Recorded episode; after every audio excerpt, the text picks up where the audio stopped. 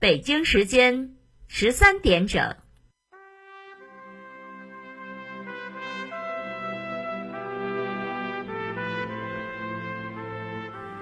历史与诉说，情理与真相。欢迎收听广播剧场。《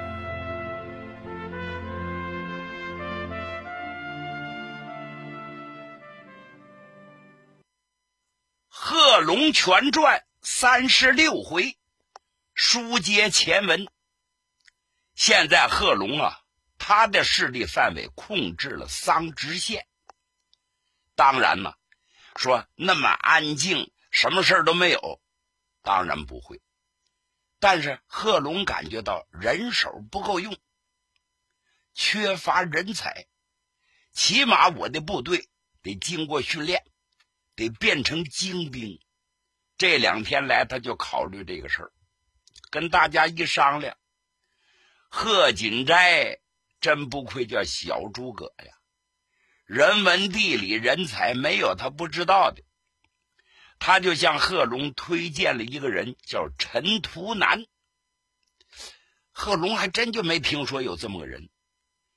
问他陈图南何许人也？贺锦斋一笑：“大哥，我给你介绍介绍，陈图南呢是永顺县的人，大才子一个呀。”据我所知，他读了很多很多的兵书。他曾经在英国皇家学院学习过，学习军事。后来又到日本进行军事学习。毕业之后回国，跟张作霖还干过很多日子。后来跟吴佩孚也干了不少天。总而言之吧，也不知道什么理由。他觉着队伍太腐败了，跟他的思路相抵触，就这么弃官不做，回归乡里。现在在家乡里的隐居呢。这个陈图南是文武兼备啊，岁数还不大。如果大哥能想办法把他给请出来，叫他治理军队，那是太好不过了。是吗？嘿！这么大个人才在我眼皮底下，我咋就不知道呢？那不管什么条件，不管多困难，咱也把他请出来。有人就说：“我大哥，咱这庙小装不了大神仙呢。你想那张作霖、吴佩孚那多了不起啊，他都不干，咱能养得住人家吗？”贺龙一笑：“这有啥呀？请他来。”拿他当诸葛亮，如果他执意不来，去他地。三条腿的蛤蟆不好找，两条腿的活人多的是，这能难得住咱们吗？哎，贺锦斋就说：“我哥哥，对待这样的高人，咱不能等闲视之，他的吃住行各个方面必须得优厚。那还用说吗？人家是高人呢。”请人家来就得拜人家为师，这一点你尽管放心。我脾气再大，对高人我也得矮三分。大哥，您这么做就对了。咱什么时候去？他住在永顺县什么地儿？挨着咱们桑植县不远，有个陈家寨，到那儿就能把他找着。不远不远，一个上午就赶到了。今天就算了，明天静斋。锦斋，你们跟着我，咱们来个三顾茅庐啊！行行行行。书说简短，到了第二天，哥仨三匹马带着重礼，又带了四个卫兵。这卫兵们拿着礼物，七个人是七匹马赶奔永顺县。路上无话，到了陈家寨。你看离着这么近，贺龙没来过。一看这地方风景如画呀，山清水秀，景色宜人呐，真是一片生平世界。贺龙在马上深呼吸了几口，好地方，好地方啊！难怪这块出高人呢，这就是陈家寨。对对对对，进寨子吧。几个人从马上跳下来，有人牵着马他们并排往里走，跟这路人一打听，路人上下打量打量贺龙，还真有认识贺龙的。您是贺贺营长？哎哎，正是正是。您找谁？我说陈先生，陈图南住的哪家？哎呀，到了门前就这家。贺龙一看呢，眼前闪出一座门楼来，门楼不算高大，外边是院墙，院墙也不算甚高，个高的敲着脚往院里看得清清楚楚。贺龙也是个大个儿，他们隔着院墙敲着脚往里一探头，嘿。院里有一个人正在专心致志的练宝剑。贺龙爱练武啊，用手势一比量，那意思别打扰人家。大家并起凝神，注目观瞧。就见练宝剑这个主三十岁挂零，细条条的身材，黄白镜子，宽宽的脑门，方方的下巴，留着两撇小黑胡。穿的衣裳虽然是粗布衣服，是干净利落呀，腰里扎着带子，骑马叉蹲裆滚裤，蹬着一双千层底的布鞋，手里舞动宝剑，练的这个漂亮劲儿就甭提了。贺龙心里说话：太极剑我也学过，哎呀，多日不练了，看看他怎么练的。再看这宝剑是光滑缭绕。人随剑走，剑随人转，唰唰唰唰唰唰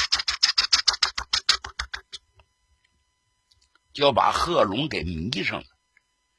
等人家练完宝剑，一收招，一定势，贺龙嗓子眼就痒痒，不由自主的喊了一声：“好剑法，好！”嗷这一嗓子，把练剑的人吓了一跳。此人单手提剑，一看。墙头上冒出好几个脑袋来，吃惊非小。什么人？贺锦斋赶紧说话：“陈先生，我们是桑植县的，您把门开开，我来介绍介绍。”哦哦，等等等等。再看此人，把宝剑还匣，拿出长大的衣服穿好了，把门亲自开开。贺龙几个人就进了院了。贺锦斋一指自己的鼻子，在下姓贺，双名锦斋。这位他一指贺龙，就是我们的营长贺龙。贺营长知道陈先生在这居住，今天特来拜见。贺龙一抱拳：“陈先生，久闻大名，今来拜会呀，没想到真遇上了。”真是三生有幸，贺龙这有礼了。说着，深深一揖。这人正是陈图南。陈图南做梦也没想到贺龙来登门了。要提到贺龙这大名，那能有不知道的吗？这陈图南耳朵里都灌满了，知道贺龙两把菜刀打出的江山，曾经拉过一千多人的枪杆子。转战南北，而且知道贺龙是个英雄啊，所以陈图南不敢小觑啊，赶紧深施一礼还礼。贺营长，欢迎欢迎，各位里边请，里边请。贺龙转身吩咐手下人把礼物送到屋里去，马匹有人照料着。陈图南一看送了这么多的礼物，摆了一大桌子。是眉头紧锁呀，赶紧让座，吩咐仆人献茶。贺龙坐下之后，望着屋打量打量，按现在新词儿说，就这屋啊，能有八十平方米，大长条案，上面准备的是文房四宝。再一看墙上挂着挑山对联、名人字画，因为贺龙是大老粗，对这个既欣赏又不感兴趣。但是摆上挂上，觉得挺高雅，看得出来这是书香门第呀。贺龙正品着茶呢，陈图南说话了：“贺营长，您不是在桑植县剿匪安民吗？怎么在百忙之中到了弊处啊？贺龙把碗放下了。陈先生，我是个粗人啊，我有什么说什么。你要问我为什么来的，来请你出山呢？哦，请我出山？对，实话跟你讲吧，我现在手下的弟兄是保境安民，但是呢，这些当兵的都是从农村来的，没接受过军事训练，草台班子一个呀，吵着人多势众。不禁一击，不有那么句话吗？兵不在多，只在精啊！我们深知先生远渡重洋，学习过国外的军事，什么英国的、日本的，您全都掌握。您是军事专家，因此我们登门来请您出山，帮着我治理军队、训练士兵。不知道陈先生以为如何？贺锦斋赶紧给补充：“是啊，是啊，我们营长啊非常爱才，知道陈先生您了不起，也了解了您的身世，今日冒昧登门呐，望先生见谅。方才我们营长说的都是心里的话，请先生伸出援手，帮着我们训练军队，一切都优厚对待。先生，您以为如何呢？”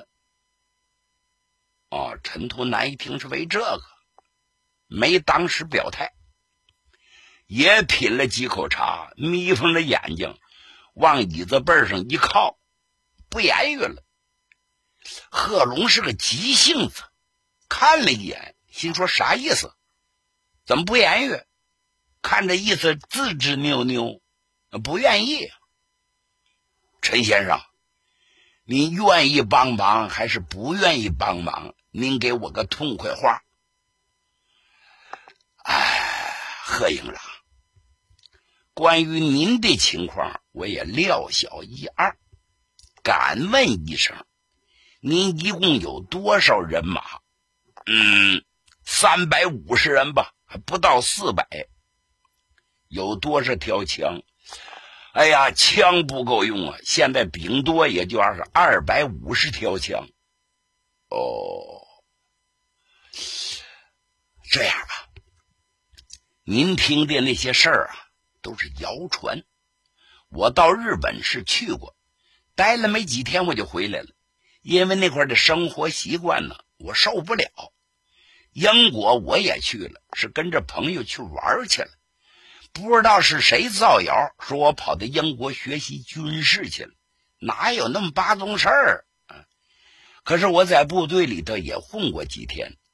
我跟过东北王张作霖混了俩月，后来还跟过吴佩孚混了一个半月，还不怕您笑话？我还跟过湖南的军阀谭延闿等等等人。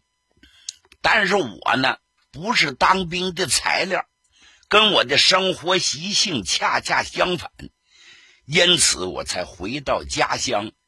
到家乡啊，我准备开个私塾。教点学生了此一生也就算了，其实呢，我是个外行，您别听谣传呐。何营长，恕难从命啊。何龙一听，这么说，陈先生是不愿意出山了？哎，不是不愿意出山，我没那个本事。您客气了吧？一个谣传，两个谣传，怎么大伙都说你是高人呢？锦斋，你说呢？贺锦斋一看，人家不愿意露面，看出来了，人家是婉言谢绝。贺锦斋也跟着说好话，但是贺龙、贺锦斋、贺敬斋三个人好话说了一大箩筐，最后这陈图南是一个劲儿的摇头：“呃不呃呃不不，恕难从命。”贺营长，谢谢您的礼物，您如数带回。吃完饭，我送您回桑植。这好，来了个烧鸡大窝脖，贺龙撞了南墙了。贺龙哪受过这个？那个眼眉一点一点就立起来，眼珠子是越瞪越圆，这个气儿，呼呼呼呼，就升到脑门子上来了。贺龙就想拍桌子瞪眼，大发脾气。贺锦斋了解贺龙的脾气，怕他把事情闹僵了，紧拽他的衣服，以目示意，用眼神劝他千万别发火，千万别暴躁。这贺龙啊，好不容易把这脾气控制住了，总算没爆发出来。时间挺长了，一看说什么也不好使。贺龙站起来了，陈先生，归根结底，咱们没这个缘分呐。既然陈先生有一定的难处，我贺龙也不勉强。不过朋友还是朋友吧，日后青山不老，绿水长流，咱们还希望常见面。告辞了。贺龙一挥手，三个人带着人出来了。你说这陈图南再把礼物给拎着，非塞到贺龙手里的，太叫人下不来台了。陈图南也挺为难，很木讷的在后头相送，直到大门外是拱手告别。贺龙连头也不回，飞身上马，啊！几个人走了，离开陈家寨能有五六里地吧？耶耶耶！贺龙把马带住了，回过头去看了看陈家寨。嗯，呸！我锦斋，净你出的是损主意。怎么样？咱们仨人都撞了南墙，让你给撅出来了。哎，你看这姓陈的，摆什么臭架子？话里话外我听清楚了，他是没瞧起我贺龙手下这支人马。先问我有多少条枪，有多少人，我如实的一说呀，大概他泄了气了。他以为我手下有千军万马呢。一听我实话跟他说了，他泄了气了，瞧不起咱们弟兄，我还不用他了呢。还是那句话，两条腿的活人有的是。贺锦斋就劝他：“大哥，大哥，我就担心您的脾气呀。”如果刘备当年像你这样，不全完了吗？哪来的历史上最著名的三顾茅庐啊？这个高人呢，他都特别高人，高人就高人一等啊。我们得耐着性子对待他，我们得以柔克刚，一次不行，两次，两次不行，三次，八次，十次，多咱打动他了。他主动的就出山了。我没那么好的脾气，我也没那么多闲工夫，扯淡。那大哥，听你这意思，咱白来了，咱就放弃了。嗯，不能放弃，咱得想个招不能三顾茅庐。那依您的意思，我还没想好，回去我好好想一想。你们也帮着我策划策划，好吧，好吧。说着，他们无精打采往回走，到了永顺县和桑植县交界的双阳路口。何龙抬头一瞅，道边有个大饭馆子。你们饿不饿呀？哎呀，您这一说呀，我们还真有点饿了。到那块连饭都没吃着。行了，咱们自己花钱吃点饭。一听说吃饭，几个人都挺高兴。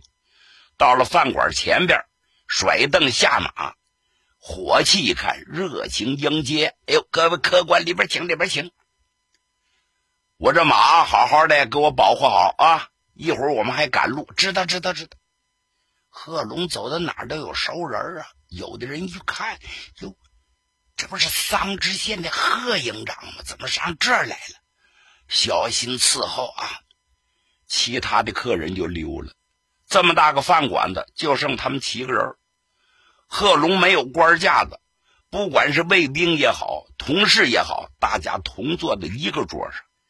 贺锦斋点的酒菜，满满一桌子。贺龙也不言语，端起酒来就喝，眼珠来回转动着。这掌柜的呢，一个劲儿给打溜须。哎，您是贺营长吧？你怎么认识我？嘿，有几个不认识您的？虽然您在桑植县坐镇，周围这邻县的人串来串去的，都有的人都见过您，我也见过您。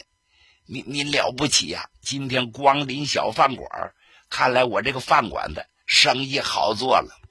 行了行了，少说废话吧。贺龙还不爱听这恭维的话。正在这个时候，外头来匹快马，在饭馆门前，这个人从马上跳下来。拴好了马，就进了屋了。我说：“谁是掌柜的？”他也没看看贺龙这几个人。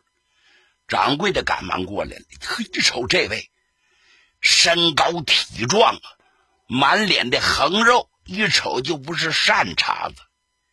这掌柜的赶紧过去点头哈腰：“哎呀，我就是掌柜的，贵姓？免贵姓黄。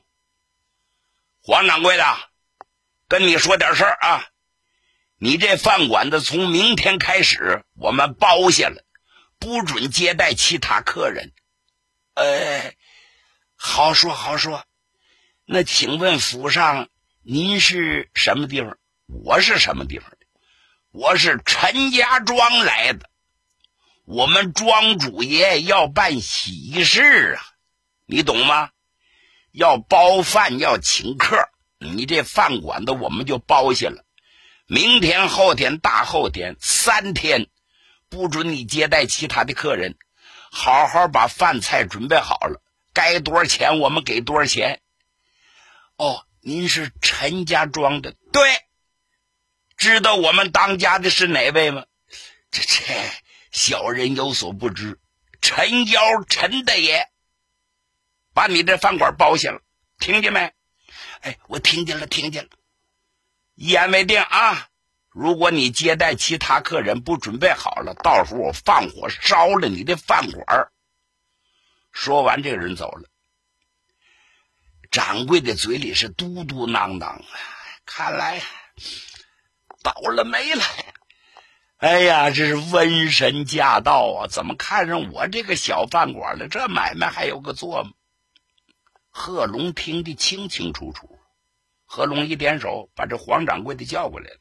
哎，方才那个人自称是陈家庄的，他那庄主陈幺，陈幺是干嘛的？哎呦，我说贺营长啊，你在桑植县不了解永顺县的情况。这陈幺啊，掌柜的说话的时候还小心翼翼的看看周围有人偷听没有？没有，他这才说。这陈瑶是我们本地的大土匪头子，十分了得呀。他们一共哥仨，老大陈瑶，老二陈多，老三叫陈好。这这哥仨是三只虎啊，抢男霸女，无恶不作，是无所不为。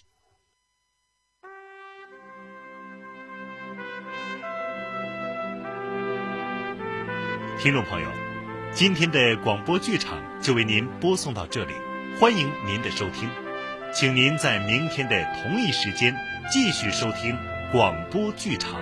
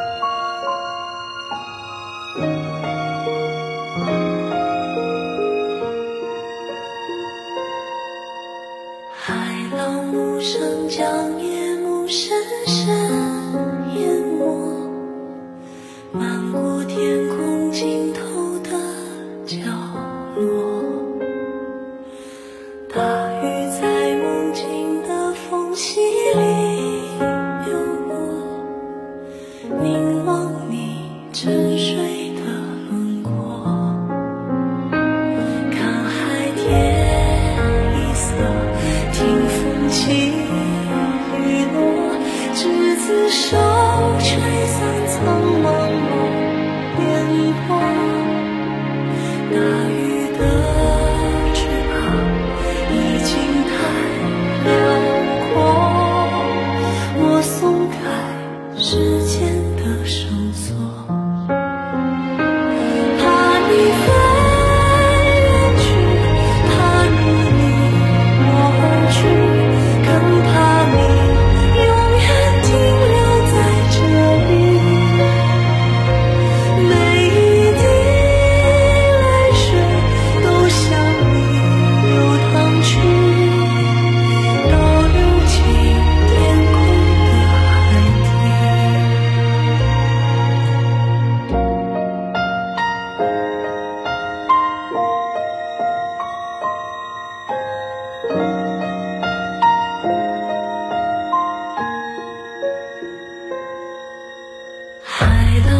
是。